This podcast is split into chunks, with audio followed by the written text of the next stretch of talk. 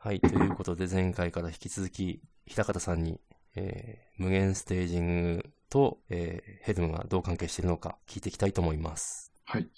はい。えっとですね、あの、まあ、ヘルムは、えっと、Kubernetes のパッケージ、まあ、マネージャーという位置づけで、えー、まはい。あ、あの、結構まあ、いろんな人が、えー、まあ、その、なんていうんですかね、えっと、Kubernetes のマニフェストの、まあ、セットになったようなものを、まあ、いろんな方が公開していて、それを、おーえー取り込んで、えー、コンテナを立てることができるっていう、まあ、ものなんですけれど、はい。で、 まあ、例えば、その、何ですかね、えーエラスティックサーチのクラスターを、えーまあ、立てるとか、なんか、そのはい複数のコンテナのセットだったり、えーまあ、その、リソースの管理の仕方だったりっていう、そういうのは全部もう、えっと含まれてるものを、まあ、自分のクラスターの中に取り込むってことができる。そういうものなんですけど、えー、はいえっと、自分は、まあ、あの、ヘルムで、えっと、サートマネージャーっていうのを使ってて、はい。あと、えっと、エンジン X イングレスも、はい。えーヘルムで、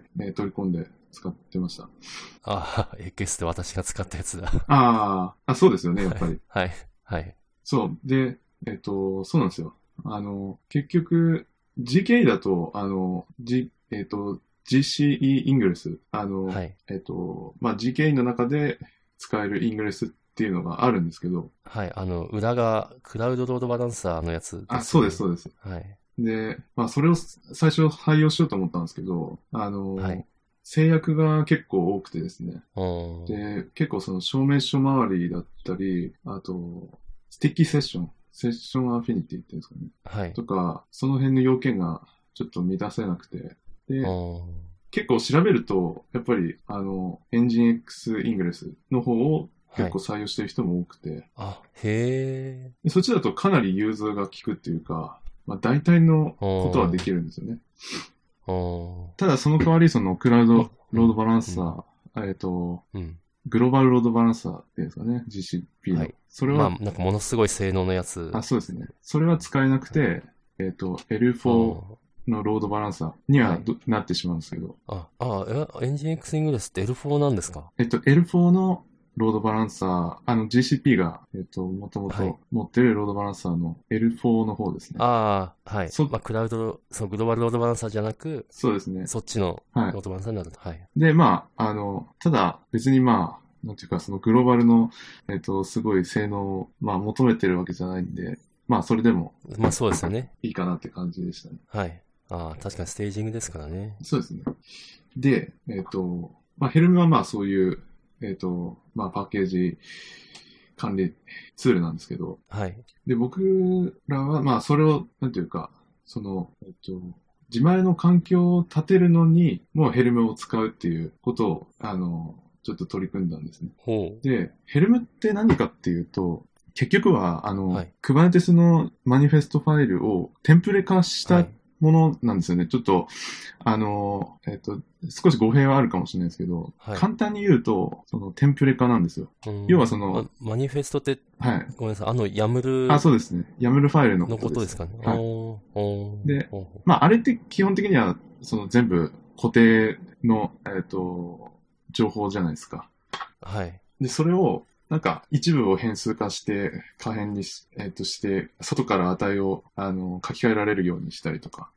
はあ。っていうことを。まあ、ヘルムを使うとできるんですよね。へえ、あ、そうなんですね。そうですね。。なん、なんていうかこう、ヘルムって、なんか、あ、あの、汎用的なものは、あの、なんていうか一つのこう、ヤムルの、えっと、セットになったようなものを、あの、汎用的に取り回せるように、えっと、変数、はい変数を、変数化してき、えっと、切り出して、で、それを、はい。まあ、公開して、で、はいえっと、公開されたものを取り込んだ人が、えっと、好きにその変数のところに値はめて、えっと、自分の環境に合うものに、えっと、おーまあ、なんていうか、えー組み立てて取り込むみたいな感じになるんですけど、それを、まあ、公開しないで、えっと、自分たちだけの、まあ、パッケージ化をして、はい。で、それをみんなで使ってるって感じなんですね。うんで、そうすると、うんどんな利点があるかっていうと、あの、はい例えばですね、えっ、と、まずその、ぼえっ、と、要件として、あの、サブドメインを、えー自由に、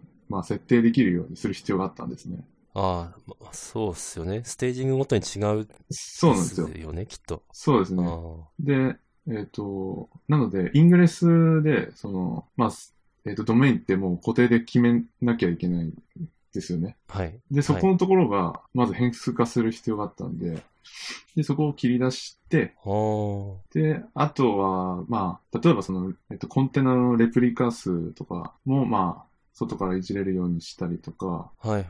結構まあ、なんか、まあ簡単なところで言えばその変数、変数化して、まあそこを書き換えるみたいなことを、はいまあできるようにしたって感じですね。えー、便利ですね。はい。で、ヘルムは多分もっともっと便利なツールなんですけど、あはの、本当に僕は多分初心者的な使い方しかしてないんですけど、それでも結構十分、あの、要件に合ってて、機能してるって感じなんでい。すおね。おで、例えば、えっと、どんなことをやってるかっていうと、あの、まあ、ステージング環境なんで、それってまあテストが目的だったりするわけですよね。ーはいで、。テストにもまあいろんな種類のテストがあって、で、ものによってはですね、そのデータセットがか違う場合があるんですよね。はい。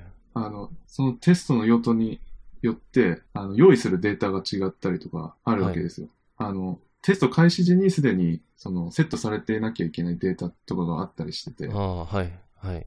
で、そういうデータを、あの、MySQL のダンプファイルとして、あの、GCS に、あの、あらかじめアップロードしといて、で、それを、あの、指定して、コンテナ起動時に、その、ダンプファイルをインポートして、で、MySQL コンテナ立てるとおかーっていうことをやったり、まあ、エラスティックサそれをヘルムで制御する。ヘルムでやってるのは、あくまでその、ふはいえっと、ダンプしたファイルのファイル名だけ、あの、あー渡してあげるみたいな。はい。そこはその、まあ、ファイル名はあらかじめ、まあ、知ってなきゃいけないんですけど、はい。それだけこう、あの、えっと、環境を立てる人が、あの、ファイルを指定して、で、デプロイするみたいな、ああ。そういうことをできるようにしたりとかか、結構、あの、いろいろ工夫すれば、あの、割といろんなことができるっていう感じですね。あの、ごめんなさい。脱線したらあ申し訳ないんですけど、レイルズなんですよね。そうですね。テストってミニテストとかですかあ、えっと、レールズのあの、テストは R スペックはいで、 R スペック、R スペックも、なんていうか、その、最初に入ってなくちゃいけないデータとかって設定できませんでしたっけえっとですね、あの、そうですね、R スペックのテストとは、今話してたテストはまた別のもので、はい。あの、なんていうか、こう、まあ、人間が手でやるテストの方ですね。ユニット、はい。なんでああ、まあそっか。ユニットテストではなくて QA の人たちがやる。そうですね。はい。はい。で、まあ、今は QA も自分たちでやってて、例えばテストケースを用意して、あの、はい。ちょっとまあ、スプレッドシートとかでテストケース作って、はい。で、それを流すっていう時に、はい。事前にセットされてなきゃいけないデータとかが、はい。まあ、ああ、あったなるりほして、ど。そういうのを切り替えられるようにあしたりーしてるって感じなんですね。あー。あ、なるほど。まあ、は汎用的ですよね。そっちの。ああ、なるほそうど。ですね。ああ、理解しました。は。はいで、い。いいですね。そうですね。で、まあ、あの、結構まあ、それでどんな効果があったかっていうと、はい。もともと、ま、まあ、AWS 上に、その、本番と同じスタックの、えっ、と、まあ、EC2 と、RDS と、あと、エラスティックサーチサービス、エラスティックキャッシュはい。とか、まあ、はいい、ろいろリソースあるわけですよね。必要になる。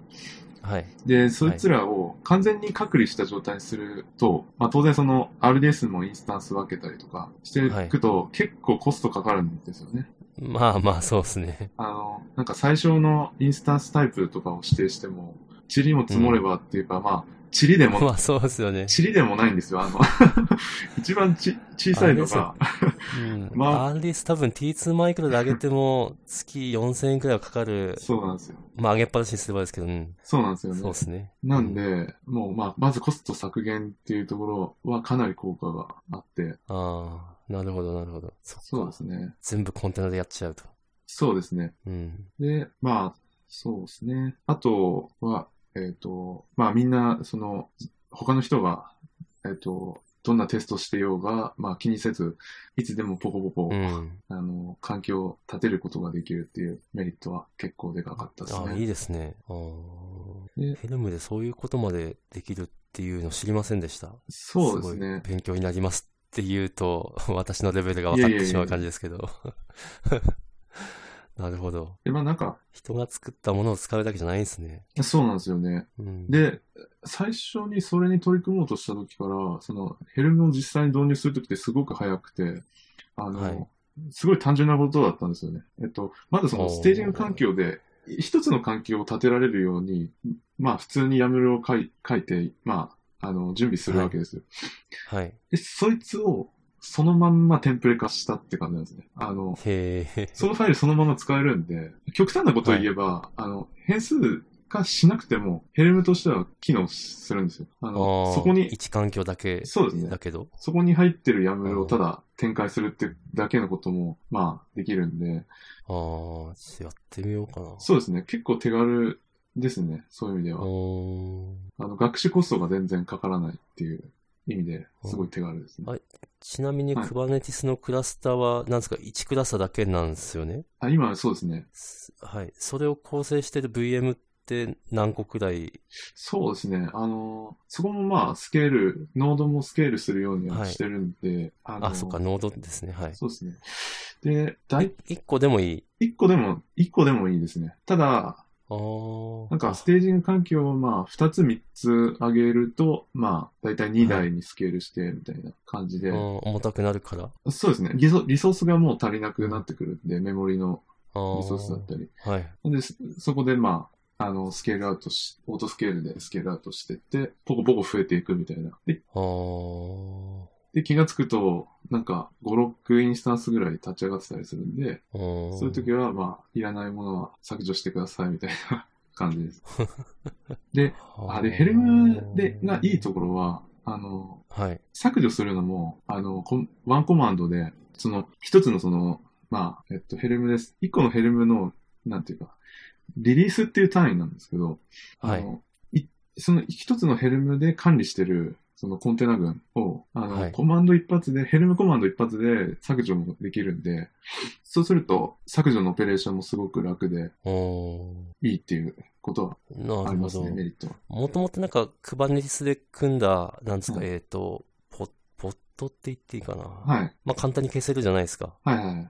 あ、そっか。えっと、ヘル、そっか、ヘルメ作った環境って、あれですか、ネームスペースが分かれてるんですかあ、そうですね。。ネームスペース分かれてあます。ーで、そのネームスペースに属するリソースを全部バンって消せるそうですね。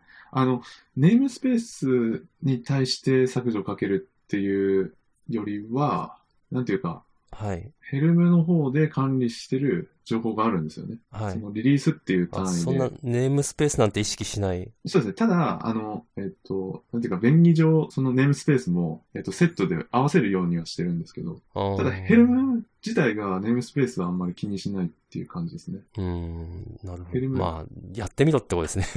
そうですね。あとは自分でやってみろって感じですね。うんそうですね。それで、全く同じ、あの、関係、なんていうか、その、ヤムルのセットを、まあ、2、3個デプロイするとか、やってみるとちょっと感覚がつかめるかもしれないです。なるほど。確かにちょっとあの、クバネティス関係は、 本当習うより慣れろというか、あ、本当そうですやってね。みて、ふーん、なるほどね、みたいな。そうですね。うん。あのーそうですね、僕も最初、割とこう、暗闇を、 なんか、走ってる感じはあったんですけど、ああ、はい、はいわかります。なんか、そうですね、やっぱ慣れですかね。あのうん。ーだんだんこう、勘どころがつかめてくると、はい。なんか割と、あのーな、なんていうか、そそこまで抵抗がなくなりましたね。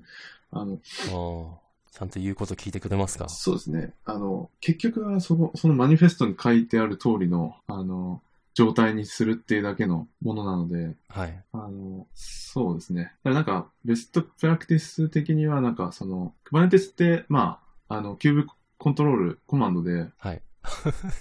ごめんなさい。ちょっと突っ込んでいいですかはい。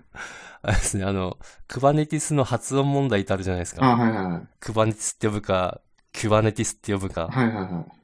で、それに付随して、あれ、クベコントロールって呼ぶか、キュベコントロールって呼ぶか。あー平方さんはそれなんかこう、あれなんですね、ハイブリッド型なんですね。あー、そうですね。クバネティスでキュベコントロール。はいはいはい。僕なんか、全然意識してないですけど ね。言われてみれば。あすいません。すごい、すごい脱線でした。あ、いえいえ。あの、そうですね。はい人によってまちまちですよね、それ。うんまあこういうのは大体、ある程度普及すれば落ち着くところに落ち着くんで、そうですよね。うん。で、なんか、結局はそういう収束させるっていう感じなんで、あの、なんか、えっと、なんかそのやむれファイルを書き換えはて、いそれをアプライするっていう、あの、はい。やり方を取るのが、まあ、ベストプラクティスで言われてるみたいなんですけど、なんかそうじゃない、あの、単純になんか、このコンテナ、このポットのイメージをこれに差し替えるみたいなこと、直接コマンドラインで、あの、指定したりすることはもできるんですよね。ああ、やむるを返さ数ず。返さず。で、そういうことをやると、じゃあ今度誰かが、その、えっ、と、手元にあるリボジトリにコ、あの、コミットされた最新のヤムルを適用しようとししたら、あの、なんか他の人が、 あなんかその、困るみたいな話があったりとかしうて、んうんうん。なんかそういう、だからそ、その、ヤムルに書いてあるものも、なんていうか、生徒するというか、はい。必ずそのファイルにちゃんと収束させる、収束しちゃうんで、あの、うん。必ず最初に保つみたいなことがいいとはさされてるみたいですね。なるほど。なんか、ドカファイルの話と似てますね。ああ、そうですね。なんか直接イメージもいじれるけど、やっぱ、ちゃんとドカファイルに書いとけみたいな。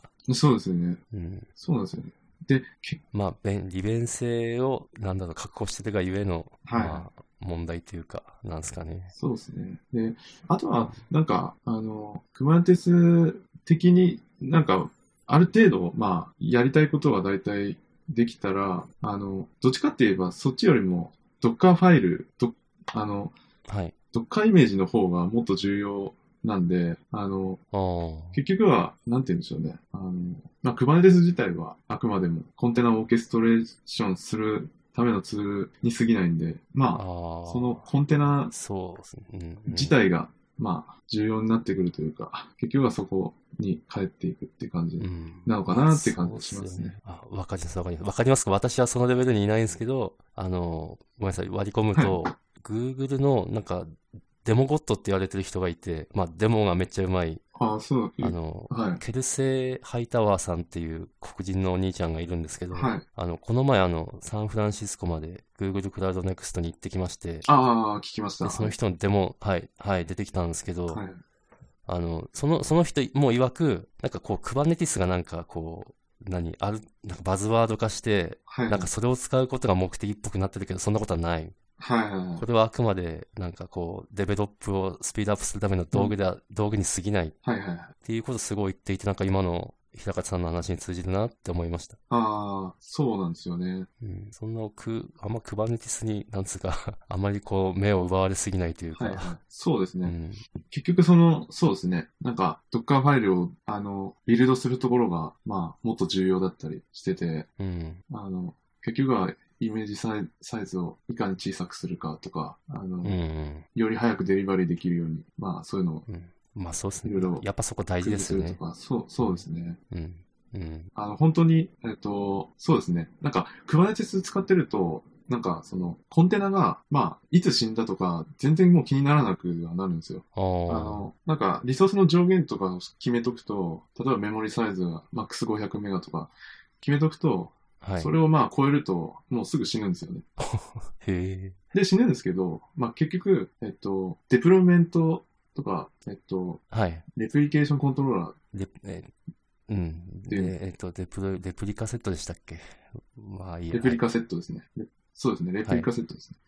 とかで、あの、はいまあ普通デプロイメントですよね。あそうですね。そこで、まあ、はいあの、指定された状態にしまた収束していくように勝手に動いてくれるんで、はいそうすると、まあ、いつ死のうが、またコンテナあー立てて補充するみたいなことをやってくれるんで、うん。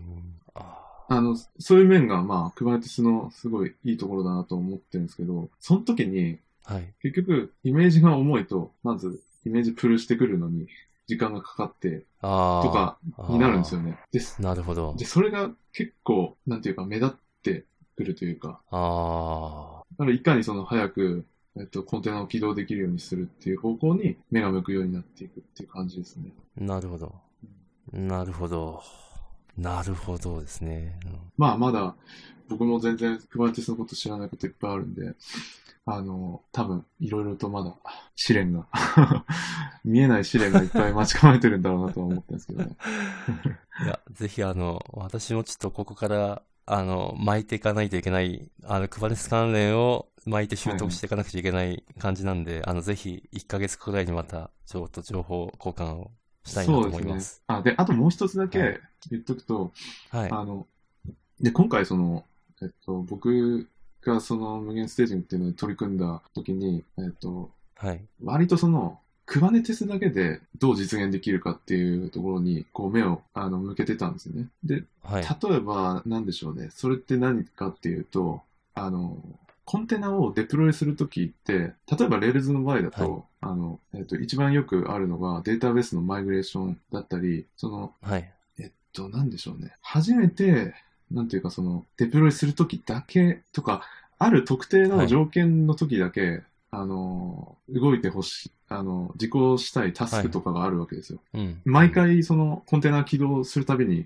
実行してくれるなみたいなものがあるんですよね。はい。それ、開発環境、ローカルの話ではなく、あ、えっと、ではないですね。あの、ああ、あ、そうか、クバネティス関係してならそうですよね。サーバーサイドの話で。そうですね。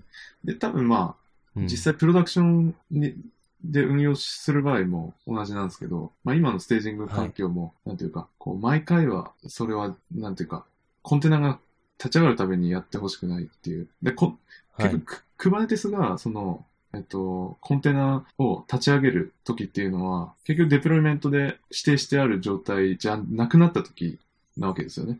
まあ、はい要はコンテナの数が満たしてない時とか。はい。だからこっちがコントロールできない領域なんで、そうすると、例えば重い処理を毎回毎回こうコンテナを立てる時に実行されたりとかっていうと困るわけですようんうん。で、その任意のタイミングで、なんか実行したいタスクを実行するってことも、Kubernetes 自体は、あの、なんだっけな、なんなんとか、なんだ、ジョブジョブかなんかっていう、その、あの、なんて言うんでしょうね、あれ。リソースっていうんですかね。なん、なんですか。そういう機能、機能というか、そういうのはあるんですよ。はい。で、そこに実行したい内容を書いて、で、はいどういう時に実行したいかみたいなのを書いておくと、その条件が揃った時に実行されるみたいなものはあるんです、空ね。洞の代わりに使えるやつあ、それまあで、空洞の代あ、わりといそううかですね。はいまあ、あの、うん空論ジョブ、空論ジョブだっけなちょっと名前が全然、なんか、そん、はい。まあ、そんなのもあったかもしれない。まあ、はいありますその一環ですね。はい。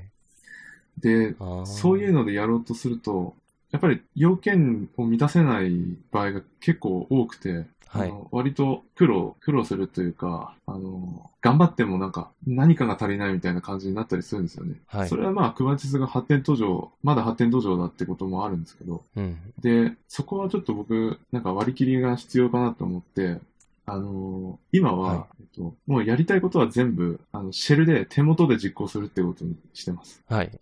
わかりますよ。はい手元で、そのシェルの中で、 はいあ。の、クーブコントロールうん。を叩いて、はい。で、はい。例えばコンテナが起動してくるのを待って、はい。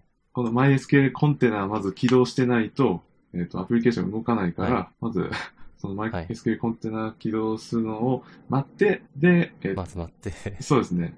で、データベースマイグレーションを実行したりとかして、っていうのをこう、結局まあシェルで書いてやってます。うん、いや、いいん そう ですま。ず割とドッカー時代から、こう、シェル、シェルおじさんのそうなんですよ、ね時。代がまた、だから割とそうなやんってできすたよ、ぞみね。たいな。そう、シェルめっちゃ書いてますわ。私嫌いじゃないです、それ。はい。で、新しいなんかこの、はいはい。そう、それ、なんか DSL、はい。例えばシェフとか、シェフのレシピとか、あのアンシブルの、まあ、ああいうやつまた覚え、新しく覚え直すよりは、まあ、あ、もうシェルでやりゃいいんだっていう方がシンプルで私は好きですね。そうですね。だからもうなんか、あの、なんかちょっとやや、ややこしいとかめんどくさそうだなって、その、クバンテスだけで実現しようとしたときに、はっいていう。時はもう割り切って、あの、シェルで 行くっていうのが、なんか現実界な感じですね、今のところ。うん自分のそうです中 ねでは。。そうですね。うはいん。まあ、今、今今はそれでいいんじゃないですかはいね。全然、それでありだなって感じがしてます。はい。なるほど。まあ、そんなところですかね。そのとこですかね。はい。シェル最高ってことで。そうですね、 最終的にはい、そこに、 そこに落ち着くという。あ の、はい。ちょっと前回のあの最初、冒頭であの、平方さんにはあの AWS コードデプロイ、あと、ファーゲートについてもお話しいただくつことではあったんですけど、やっぱちょっともう、無限ステージングだけでこう、いっぱいいっぱいのお腹いっぱいな感じなんで、そうです今ね。回はこの辺で。はい。はい。大丈夫です。ということで、まあ、 ネタはまだいっぱいありますんで、またぜひそようろでしすくねお願いしますと。また交互期待っていう、はい。はい、感じですね。ぜひ、なんか若手とおっさん、あんまりテックの話をしないんですけ ど、はなんかなんかかなりテックの話が できた感じで、いや、自分嬉もし、かったです。そうですね。そんなに持ってないですけど、そういう話できてよかったです。いやー、持ってますよ。いえいえはい。はいじゃあ今回この辺で、はい。じゃあ一回切ります。はい。じゃあお疲れ様でした。お疲れ様でした。